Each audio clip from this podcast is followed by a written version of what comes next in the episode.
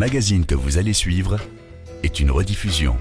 Sugarman, RFI, won't you hurry? grand reportage. Cause I'm tired of these scenes. Il y a dix ans sortait le documentaire Searching for Sugarman, l'histoire d'une quête menée par des fans sud-africains pour retrouver le chanteur américain Sixto Rodriguez. Sans le savoir et oublié de tous, ce musicien des années 70 était une immense star parmi la minorité blanche sud-africaine et en Australie aussi. Le film a obtenu l'Oscar du meilleur documentaire en 2013 et fut un phénomène mondial, un bouleversement aussi dans la vie de ses protagonistes. Searching for Sugarman ou comment un documentaire peut vous changer la vie, c'est un grand reportage de Romain Chanson.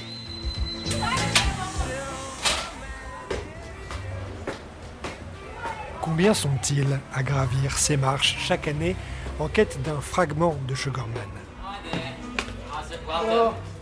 Nous sommes au numéro 285, Long Street, Le Cap, chez Mabou Vinyl.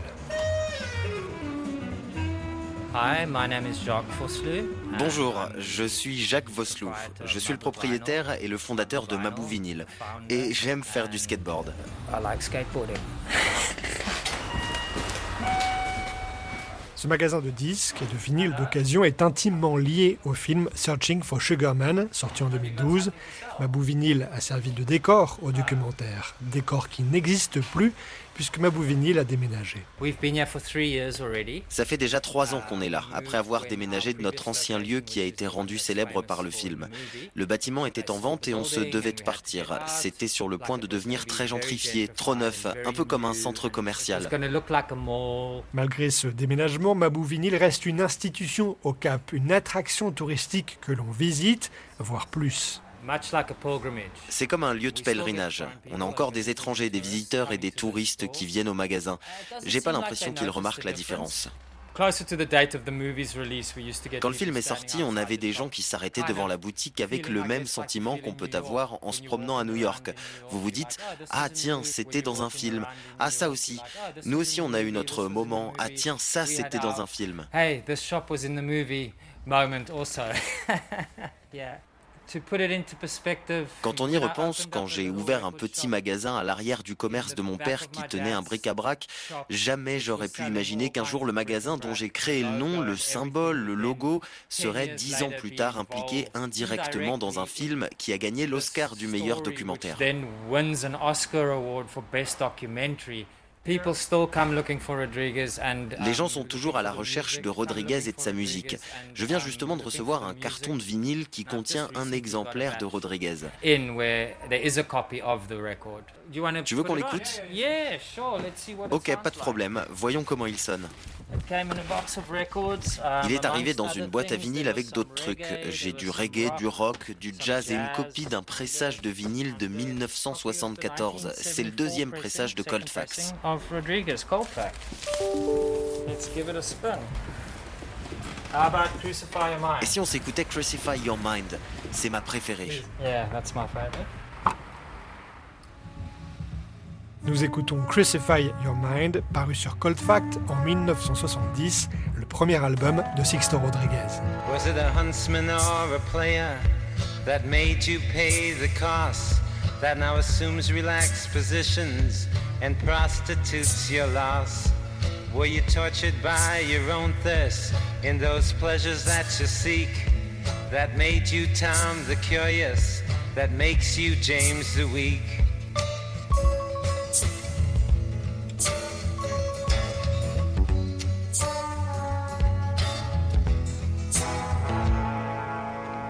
En plus d'avoir déménagé, Mabou Vinyl n'est plus géré par l'homme qui occupe quasiment le premier rôle dans le documentaire, Steven Sigerman, appelé aussi Sugarman par ses amis depuis son service militaire. Sugarman en référence bien sûr à la chanson éponyme. Sugarman, C'est lui, Steven Sigerman, qui ouvre le documentaire. Au volant de sa voiture, il chante, roulant sur le littoral escarpé des environs du Cap. C'est lui que nous devons rencontrer à notre tour de chercher Sugarman.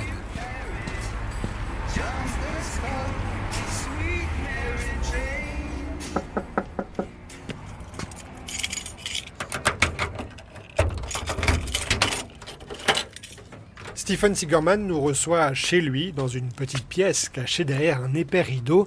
C'est sa caverne d'Alibaba. Je suis un collectionneur. Je collectionne de manière addictive et compulsive. Ici, ce sont tous mes tiroirs remplis de musique. J'ai aussi des vidéos, environ 500 cassettes. On a beaucoup filmé dans cette pièce et dans le magasin de disques qui permettait d'avoir un joli décor et parce que c'était gratuit. Ça, c'est ma petite collection de CD de Sixto Rodriguez. Oups, attendez, je vais ramasser.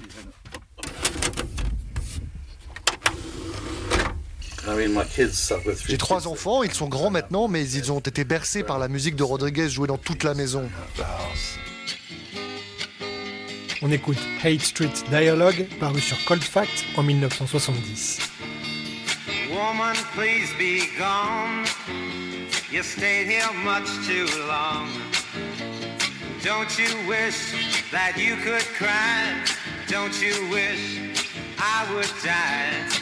see me seesaw kids, child women on the skids. The dust will choke you blind, the lust will choke your mind. I kiss the floor, one kick no more. The and hoes have set me free. I tasted hate streets, hanging trees. I tasted hate streets, hanging trees. C'est à Stephen Sigerman et à son ami, le journaliste Craig Bartholomew Stradom, que l'on doit la redécouverte de Sixto Rodriguez dans les années 90. Une histoire incroyable, mais qui n'avait pas vraiment dépassé les frontières de l'Afrique du Sud, jusqu'à ce que le réalisateur suédois Malik Benjeloul se prenne de passion pour cette quête et décide d'en faire un documentaire. Il a pris contact avec le célèbre producteur de documentaires Simon Chin qui a produit le film Le Funambule sur Philippe Petit qui a traversé les tours jumelles sur un câble. Malik a rencontré Simon Chin et il lui a dit euh, Écoute, j'ai un film encore meilleur à te proposer. Simon Chin lui a rigolé au nez et puis dès qu'il a vu le documentaire, il a dit Ok, je suis partant. Il est donc allé au festival du film de Sundance avec le documentaire et c'est à partir de ce moment que notre petite aventure a commencé avec Craig. On s'est rendu à Sundance où le film était projeté en ouverture, on était assis au premier rang du cinéma et on se demandait comment il allait être reçu. Le film se termine, il y a un moment de silence et puis nos vies ont changé.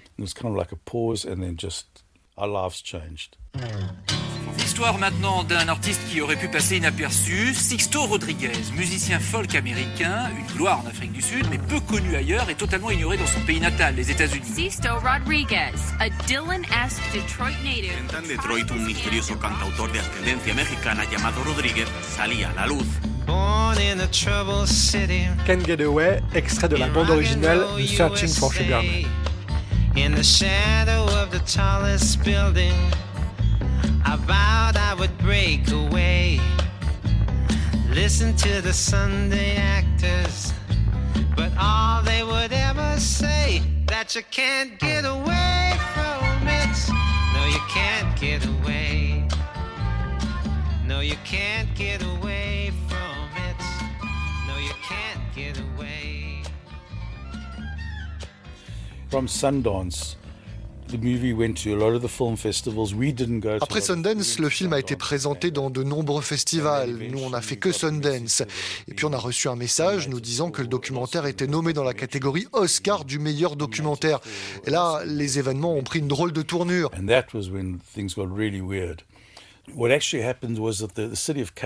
La ville du Cap nous a soutenus financièrement pour qu'on puisse se rendre à la cérémonie des Oscars. Ils nous ont payé l'hôtel et les billets d'avion comme une récompense parce qu'ils se sont rendus compte que le documentaire avait fait énormément de publicité pour le Cap, cette superbe ville. C'était très généreux de leur part. On était hébergés juste en face de la salle de la cérémonie. On marchait de notre hôtel pour aller aux Oscars. C'était le moment le plus fou de ma vie. On était assis dans la salle des Oscars, vient le moment du meilleur documentaire. Ils annoncent le vainqueur et Malik et Simon Shin montent sur scène récupérer la statuette. Malik and Simon Shin on the stage getting statues. Okay, and the Oscar goes to Searching for Sugar Man. Simon Shin. Malik Benjeloul, réalisateur. Merci infiniment. Merci à l'Académie, c'est très gentil. Merci à l'un des plus grands chanteurs de tous les temps, Rodriguez.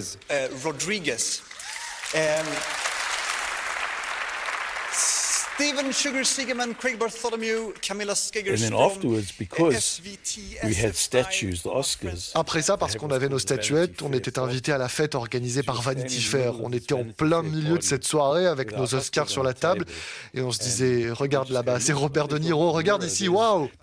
Wow, but across the table. Et là, à l'autre bout de la table, c'était Buzz Aldrin. J'ai toujours aimé voir une certaine logique dans l'enchaînement des événements et je me suis dit, c'est un message. Ce mec a marché sur la Lune, mais il n'y retournera pas. Moi aussi, je suis en train de marcher sur la Lune en participant à cette fête aux Oscars, mais je ne reviendrai plus. Ça ne se reproduira pas.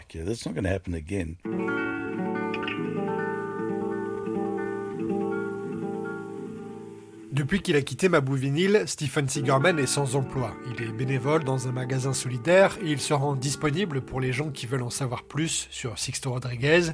Il a d'ailleurs co-signé un livre avec son ami le journaliste Craig Bartholomew Stradom, Sugarman, la vie, la mort et la résurrection de Sixto Rodriguez, paru en 2015. Stephen Sigerman est également en contact avec un producteur de Broadway pour adapter le documentaire en comédie musicale un projet mis entre parenthèses par la pandémie pandémie.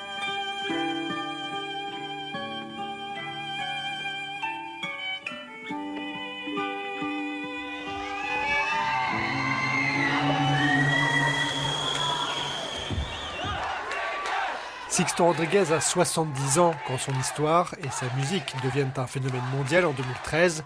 Le chanteur avait déjà fait son comeback en 1998 lors d'une mini-tournée en Afrique du Sud, dont on écoute un extrait. Mais 15 ans plus tard, est-il capable de remonter sur scène? Hello? Willem? Nous avons rendez-vous chez Willem et Tonya Moller. Ce couple d'artistes habite une jolie maison sur les hauteurs de la Falls Bay, accrochée à la pente, face à la mer, à une heure de voiture du Cap. La maison abrite un studio d'enregistrement et une impressionnante collection de guitares. Willem et Tonya ont joué pour Sixto Rodriguez en 1998. Uh, Je jouais dans un groupe appelé Big Sky à la fin des années 90. Le leader du groupe, mon ami Steve Lowe, m'appelle et me dit Rodriguez vient faire une tournée en Afrique du Sud.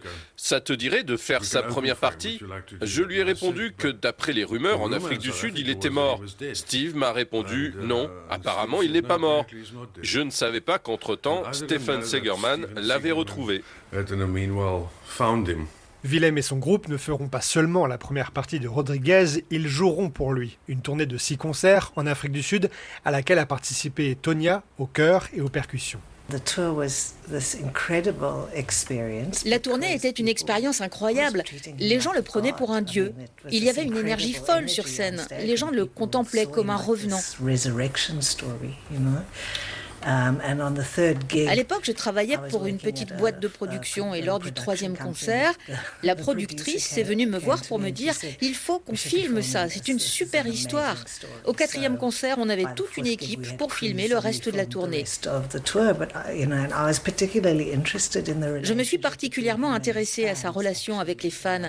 Les gens connaissaient les paroles par cœur. C'était beau à voir. Beaucoup étaient en transe.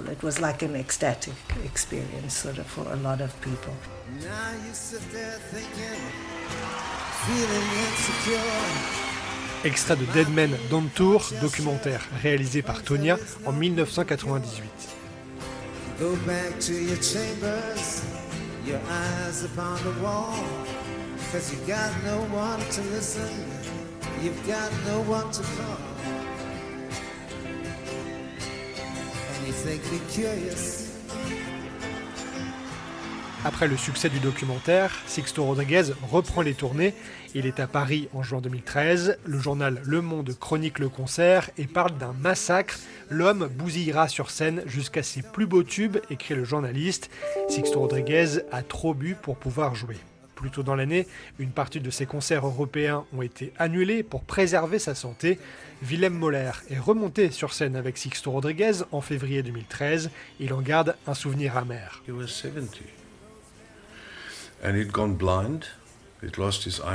Il avait 70 ans et il était devenu aveugle. Il était en mauvaise santé, il était affaibli. Une personne devait l'accompagner partout. Il ne pouvait pas rester seul. Il n'était pas à l'aise sur scène. Il ne pouvait pas voir le public et il ne se souvenait pas de certaines paroles. Lors de notre première tournée, il était en pleine forme, il était génial, c'était un vrai pro. Mais pour la deuxième tournée à laquelle j'ai participé en 2013, j'étais un peu désolé pour lui. Je me disais qu'il ne devrait pas continuer. L'histoire de Sixto Rodriguez, c'est aussi celle d'un artiste qui n'a pas touché un centime des ventes réalisées en Afrique du Sud. On parle ici d'environ 500 000 copies. Aujourd'hui, ses droits sont gérés par Universal Music, mais cette tournée de 2013, c'était aussi l'occasion de rattraper le coup, croit comprendre Willem et Tonya Moller. Ce sont ses filles qui s'occupaient de lui et je pense qu'elles ont voulu tirer profit de sa célébrité, de ses concerts. Elles avaient raison d'une certaine manière parce qu'il n'a jamais été récompensé et tout d'un coup c'était une star internationale et sa musique le mérite. L'occasion était enfin venue de faire fructifier cette célébrité. Mais malheureusement, il n'était plus vraiment en état de jouer. J'espère qu'il en a vraiment profité parce que je me souviens de lui lors de sa première tournée ici. C'était incroyable pour lui d'être enfin reconnu. Donc on espère que quand il est devenu mondialement connu, il a pu le savourer. Merci beaucoup. Sixto Rodriguez au festival Best Kept Secret en 2018 aux Pays-Bas. C'est un honneur, un plaisir et un privilège. Merci beaucoup d'être venu assister à mon concert ce soir.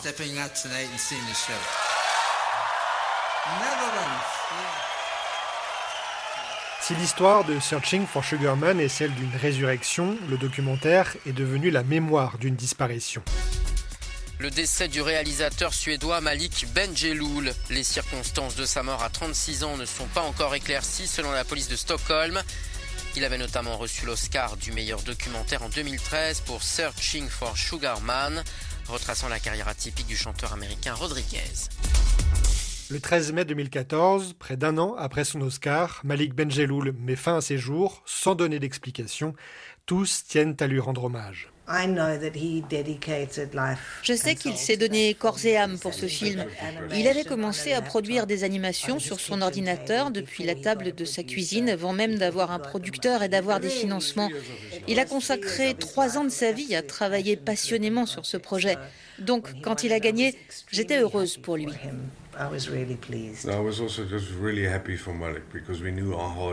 Moi aussi, j'étais très content pour Malik. On savait à quel point il avait travaillé dur. Il avait même quitté son travail pour finir le film. Donc de savoir que sa passion pour ce projet avait fini par payer, j'étais très heureux pour lui. Steven Sigerman. C'était quelqu'un d'adorable. Quand il est venu, il a emménagé chez moi, il est resté chez nous et il a fait son film. Il n'est plus parmi nous, malheureusement. Il a fait une dépression et il s'est suicidé. Et là, c'est la tragédie, la seule de toute cette histoire.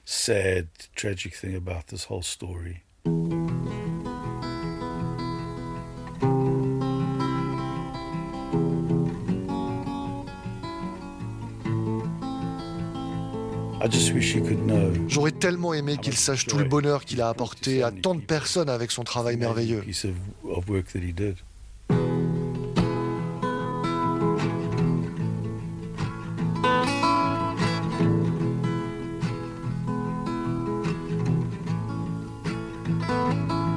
Cause I lost my job two weeks before Christmas. Searching for Sugarman ou comment un documentaire peut vous changer la vie.